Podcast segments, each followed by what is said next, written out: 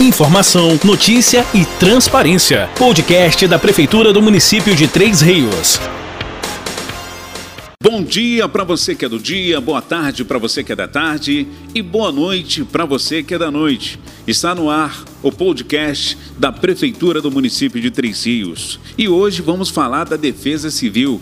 Seja bem-vindo, subsecretário, ao nosso podcast. O prazer é nosso estar participando aqui com vocês e informando a população terriense a nossa atividade. Obrigado. Subsecretário, muito obrigado pela presença aqui no podcast da Prefeitura do município de Três Rios. Ele que vem acompanhado aqui com o coordenador de Defesa Civil, Mesquita. Então, boa tarde também, Mesquita. Boa tarde a todos, é uma alegria imensa estar participando aqui para poder passar para a população o trabalho devido da Defesa Civil. Bom, Vamos lá, a primeira pergunta de hoje. Fique bem à vontade aqui para falar com a gente, né? E falar um pouquinho do seu currículo, da sua, da sua formação, para que a população possa conhecer um pouquinho do seu trabalho, o que você vem fazendo aí durante anos. Então, Fabiano, eu sou das fileiras do Corpo de Fuzileiros Navais, entrei bastante jovem, com 17 anos, e passamos gratos 33 anos no Corpo de Fuzileiros Navais, onde pudemos aprender o que é ser dignidade, lealdade e comprometimento com a missão. Quando você assumiu a Defesa Civil Triense, como você encontrou a paz? Fabiano, administrativamente nós encontramos a Defesa Civil muito bem estruturada. É, um, do meu, um dos meus pedidos ao, ao prefeito, e sou grato por ele ter atendido, foi manter o pessoal que já estava há muito tempo na Defesa Civil para você ter ideia, nós temos colaboradores lá, concursados, que já está há 18, 20 anos. E isso foi uma grande dádiva, a gente poder contar com a experiência desse. Quais foram as primeiras ações no dia 10 de janeiro, quando a cidade foi atingida aí pelo temporal que até hoje, né? Esse temporal aí já, já acontecia há mais de 20 anos em Três Rios. É, vocês ainda estão trabalhando até hoje. É porque que, por que eu quero falar sobre isso? É porque às vezes as pessoas que a Defesa Civil ainda não foi lá, entendeu? As pessoas acham que por falta de não querer ir, por alguma coisa desse jeito. E não é isso. Né? Eu gostaria que você explicasse toda essa demanda, como foi essa chuva do dia 10 e como está sendo a atuação até hoje de vocês. Então, Fabiano, essa foi uma excelente pergunta. É, o que acontece? Nós assumimos o governo no dia 4 de uma segunda-feira.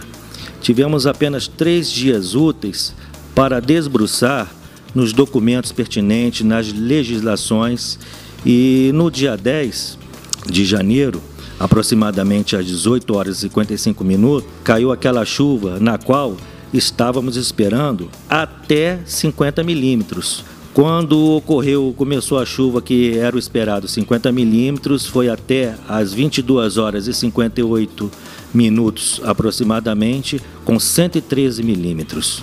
A cidade realmente não estava preparada para isso, o governo também não estava preparado. Assumimos né, um, um município que estava degradado, é, assoreado, né, os córregos, os nossos bueiros, e a Defesa Civil imediatamente se reuniu na base com essa viatura que eu acabei de falar e fomos prestar apoio em loco. E o que eu vi que nós pudemos observar ali foi, a, infelizmente, a nosso, as nossas ações foi somente estar presente no local. Não poderíamos fazer nada além, porque já chegamos lá com casas né, que já tinham sido atingidas pelo escorregamento de terras. E a nossa ajuda ali foi trasladar as pessoas, né? tirar as pessoas do local de risco e levar para um local seguro, a casa de algumas famílias. E nisso, quando nós fomos dar por conta, já eram quatro horas da manhã. E toda a equipe dando o apoio necessário àquelas pessoas. Chegava depois de um ocorrido. Infelizmente, a gente não podia fazer nada, não podíamos mais ter evitado que aquele barranco tivesse desmoronado, que aquela casa tivesse é, caída. Mas só o fato do poder público, né, da prefeitura estar presente, o pessoal ver a gente ali, Você não imagina o quanto as pessoas se sentiram. Ainda estamos visitando casas que foram impactadas naquele dia 10 de janeiro. A Defesa Civil encontrou alguma dificuldade imediata nesse primeiro grande evento em 2021 para atender a população? Eu acredito que seja essa chuva do, do dia 10, né? Você pode complementar? Essa, essa chuva do dia 10, como eu tinha falado, foi o nosso, a nossa prova de fogo. Né? Não tínhamos legislações ainda, não estava ainda bem definida nas nossas cabeças. É, como já falei também, eu tive a dádiva de ter gente competente, já com experiência, o próprio meu coordenador Mesquita, que já tem uma experiência lá da, da cidade nossa aqui, irmã Levi Gasparian, era coordenador de defesa civil lá, então eu me senti bem tranquilo nesse ponto. Mas realmente o que nos faltou ali foi um sistema que é para dar o, uma resposta rápida nas ações de perdas e danos da cidade. O que, que vem a ser isso? É, o governo do estado criou um sistema que antes era só manuscrito.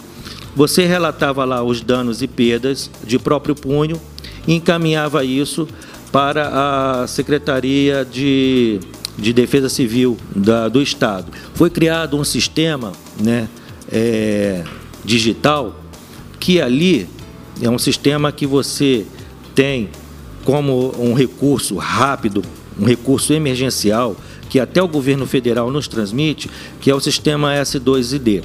Nada mais é do que um sistema de informação de desastres né, que a gente preenche. Esse sistema ele consiste em você colocar, resumir tudo que aconteceu naquela noite, com fotografias e, inclusive, com latilong, é latitude e longitude, né?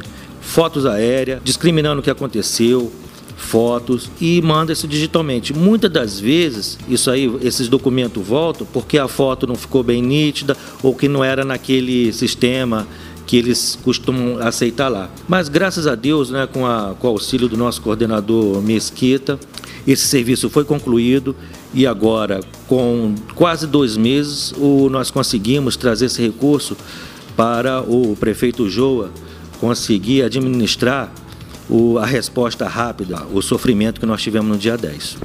Bacana. A população é muito importante também quando a gente fala de defesa civil.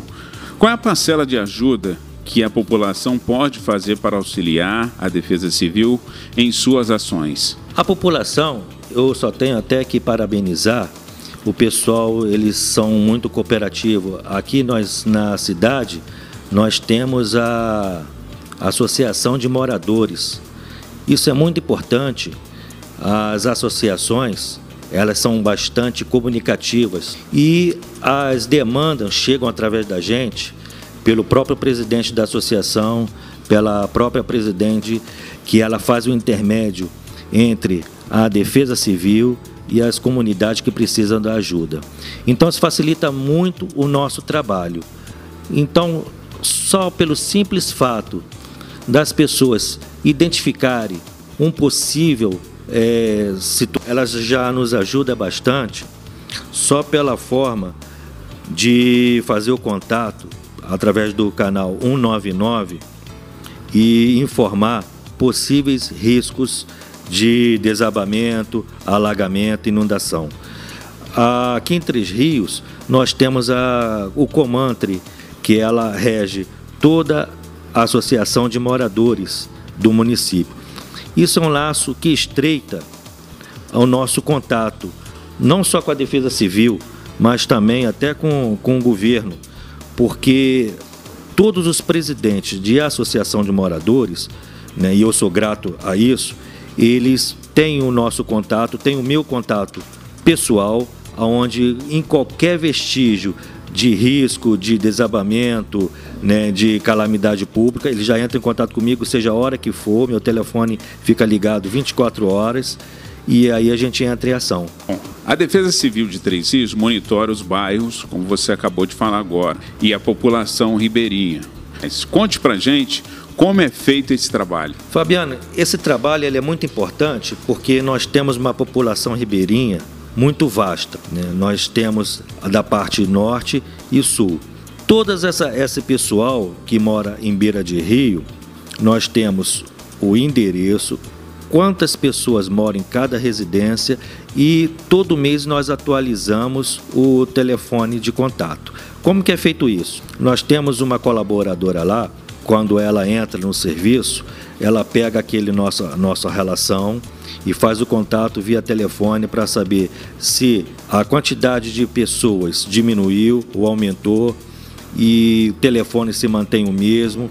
Isso é muito importante. Aquelas pessoas que ela não consegue contato, ela liga para o telefone da vizinha e a vizinha vai lá e atualiza o telefone daquela pessoa que a gente não conseguiu fazer contato. Então, é mensalmente as nossas visitas e o nosso contato via telefone. Última pergunta aqui do nosso podcast hoje com a Defesa Civil. Como a população deve agir no momento de catástrofe?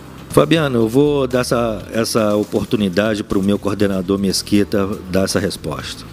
Bom, a, a Defesa Civil ela solicita às pessoas para que, apesar do momento ser difícil, é, ela ter um pouco da calma, manter a calma no momento de catástrofe.